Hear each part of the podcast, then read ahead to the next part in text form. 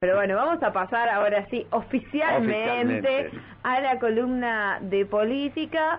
¿De qué nos va a hablar Alejo Paceto? abrimos la sesión, diríamos, porque bueno, justamente la columna política tiene que ver eh, con una parte de lo que fue la sesión de ayer de, en, en la Cámara de Diputados, que ya lo han estado eh, hablando con la diputada Tania Bertoldi hace un rato, y tiene que ver con que bueno, se esforzó de alguna manera o logró la oposición eh, introducir en, en la agenda, eh, en, en la agenda no solamente del, del, digamos, del debate público, sino sobre todo en la agenda parlamentaria, lo que tiene que ver con esta reforma para la boleta única papel.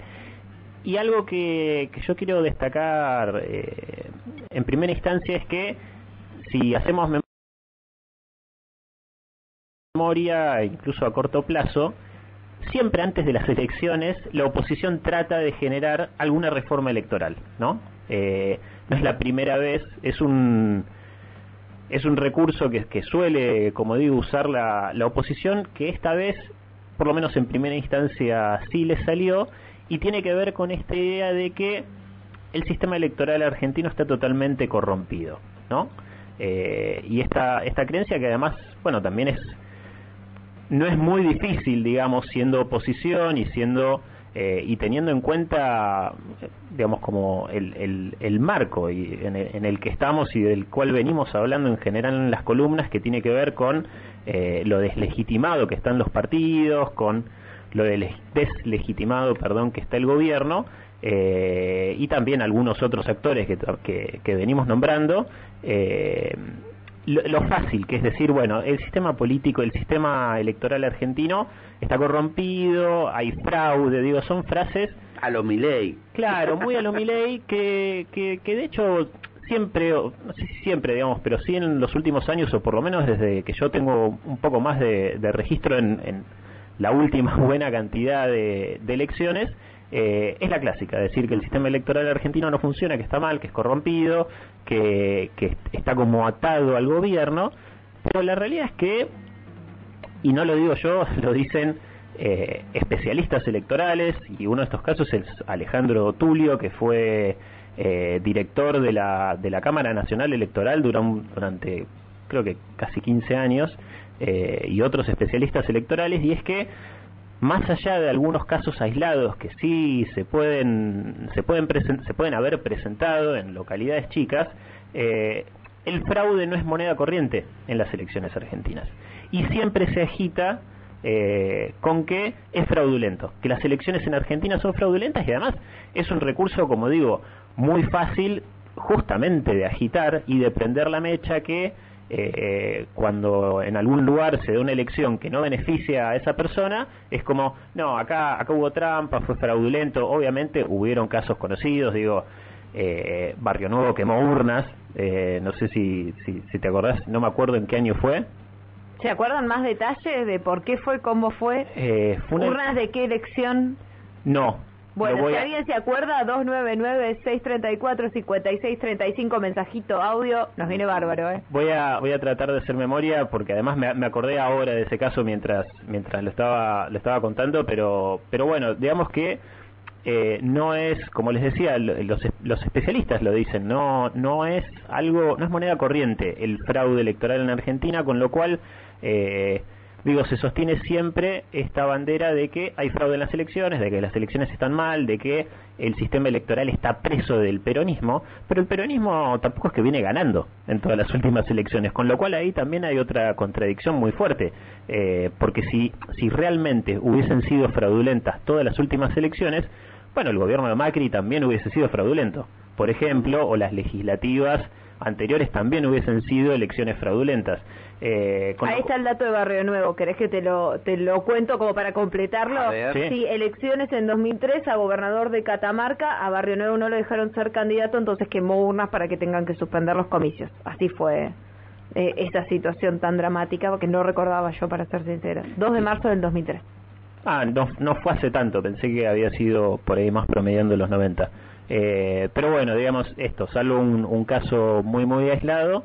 Eh, nada, el sistema electoral argentino no es un sistema del cual se tengan en general como muchas dudas y que ese sea el motivo por el cual realmente amerite hacer una reforma. Y además, eh, hacer una reforma, ayer estaba, bueno, leyendo y estudiando un poco para, para la columna, no es algo, digamos, sí, digamos, a ver, se va, se va a empezar a debatir ahora, eh, pero realmente hacer el cambio, o sea, hacer un cambio en el sistema electoral es algo que sí podemos decir, bueno, ok, se pasa de votar como venimos, como venimos votando, eh, con el sistema, como venimos votando en la gran mayoría del país, porque hay casos donde la boleta única papel sí existe hace un tiempo, los casos más eh, más usados de ejemplos son los de Córdoba y Santa Fe, que tienen algunas modificaciones, algunas diferencias mínimas en cómo se organiza la oferta electoral dentro de la boleta única papel.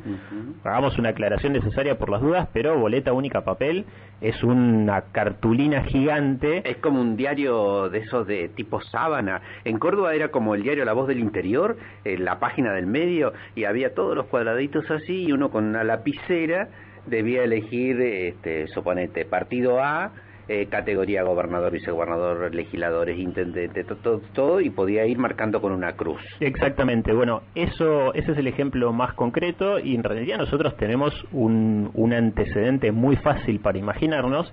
Nosotros tenemos la boleta única electrónica, nosotros acá en Neuquén, digo. Eh, entonces, si, si, si recuerdan cómo era la pantalla, ¿Sería como eso impreso? Claro, sería exactamente si se definiera que ese es el formato, el, el diseño, porque como les decía tiene algunas diferencias muy muy mínimas, eh, el, el caso santafesino como el caso cordobés, pero sería lo que nosotros vimos en las pantallas en la última elección, pero es impreso, que como vos decís es casi un afiche. Y además tengamos en cuenta que también, eh, digo, y estos son algunos de los puntos en los cuales se habla de las ventajas, tanto de las ventajas como las de las desventajas de la boleta única papel. Una, una ventaja muy clara es que habría un ahorro realmente muy significativo de papel, con lo cual, eh, si queremos ponerle una, una clasificación, digamos, o una o, bueno, un adjetivo calificativo sí, es más ecológico, es más sustentable, es más amigable con el medio ambiente, porque además también eh, la implementación de la boleta única papel eliminaría que cada partido, digamos, no solo la cuestión de las impresiones de papel y del gasto, sino que además eh, no sería necesario que cada partido tenga que hacer la propia impresión de boletas, o sea, eso correría por cuenta del Estado con el ahorro que son creo que algunos de los cálculos hablaban de un ahorro de casi 23 millones. Digo, es muchísima plata, eso es verdad, se ahorra, está bien, digamos, vamos hacia un sistema sustentable, ecológico, etcétera. Ahora, eh, lo que vos decías del ejemplo de, bueno, de, Córdoba, creo que me dijiste, eh, y lo que nosotros vimos en la pantalla, bueno, es un poco confuso y justamente esta es una de las desventajas que se presentan. Nosotros podría, se podría Supongamos que ese es el cambio, ¿no? Que las elecciones presidenciales próximas eh, serían las del año que viene eh, con boleta única papel. Bueno, nosotros venimos acostumbrados, en la gran mayoría del país, a, votar con el, con el sistema de, las listas, eh, del sobre, de las listas. Hay que salir a capacitar a la gente, digamos, hay que explicar, digamos, hay que arrancar como casi de cero, con un sistema que obviamente puede prestar a confusiones. Sigue habiendo confusiones inclusive sobre cómo votamos con las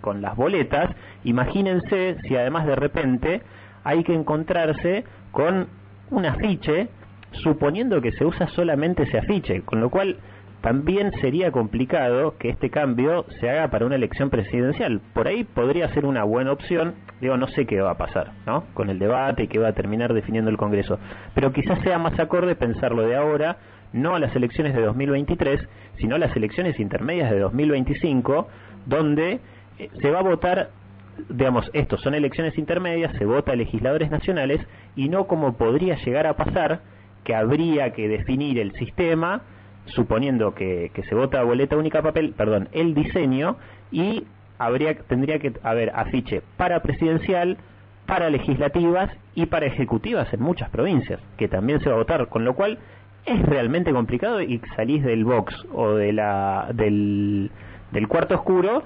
con digamos con, con, una cantidad de papeles, claro, con tres con tres rollos distintos. Santa Fe lo, lo resolvió con colores, pero es muy complicado porque hay una urna para eh, usted llega al cuarto oscuro y elige los candidatos. Y después tenés que ir por urna entonces tenés la urna azul para gobernador, la urna verde para presidente y la urna eh, roja para intendente y concejales. Para las personas daltónicas, divertidísimo. Claro, exactamente. Sí, y, y otra cosa también que tiene que ver con eso, y justamente pensando en las instancias electorales que, que tenemos y que se nos vienen, eh, y que tiene que ver en realidad con el sistema electoral argentino que quizás habría que pensar eh, otro tipo de reformas previo a cambiar el, digamos, el, instrumento electoral y que tiene que ver con propiamente el sistema político y es la gran cantidad de partidos que hay. O sea, es muy fácil formar un partido. Es muy fácil formar un partido. Esto es algo que se viene señalando hace mucho.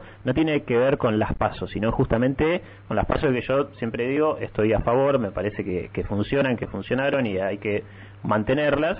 Eh, pero es muy fácil formar un partido, es muy fácil que nos juntemos entre un par, consigamos financiamiento y, alguien nos banque. Entonces formamos un partido, ¿qué hacemos? Cada vez vamos a ser más grande.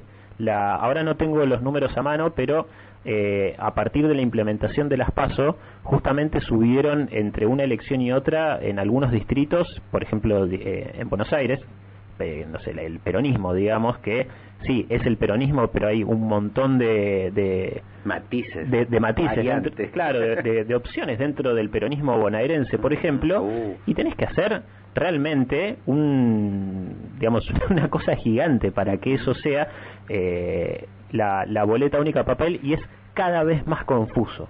Con lo cual, eh, yo lo que creo, y en esto, bueno, coincido con especialistas que leí, es, habría que pensar primero en qué hacemos con el, con el sistema de partidos. O sea, primero pensemos en cómo ajustar un poco el sistema de partidos para que no haya cada vez más partidos más chicos eh, o, que de, de, un día al otro se pueda formar, estoy lo estoy diciendo muy a grosso modo, ¿no?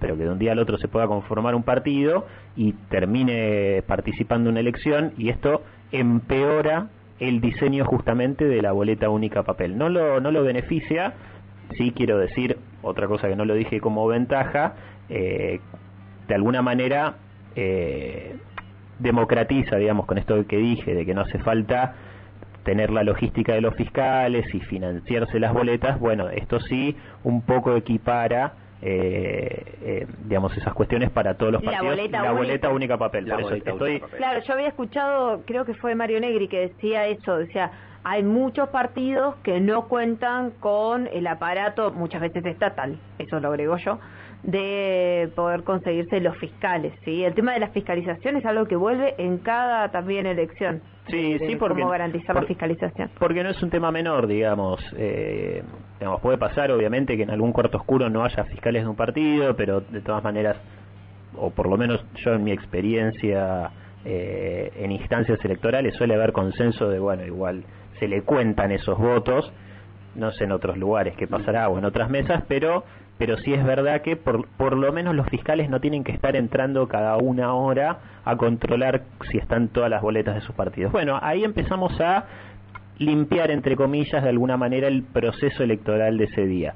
Pero, pero teniendo en cuenta estas ventajas, me parece que las desventajas son un poco más estructurales y tienen que ver con el sistema político argentino y estructurales más en, en lo electoral y no tanto con la herramienta. La herramienta no es mala, digo, que se entienda que no estoy diciendo que es mala y que estoy en contra en, en este caso, pero me parece que como todo es perfectible y que creo que las reformas tendrían que ser primero más estructurales y después pensar efectivamente en el diseño y con un tiempo considerable, no ya de cara eh, a, las apuradas. a, las apuradas, a las elecciones del año que viene, y vuelvo a insistir con, con lo primero, es un tema que eh, lo viene agitando hace mucho o, lo viene agitando también porque va cambiando la oposición.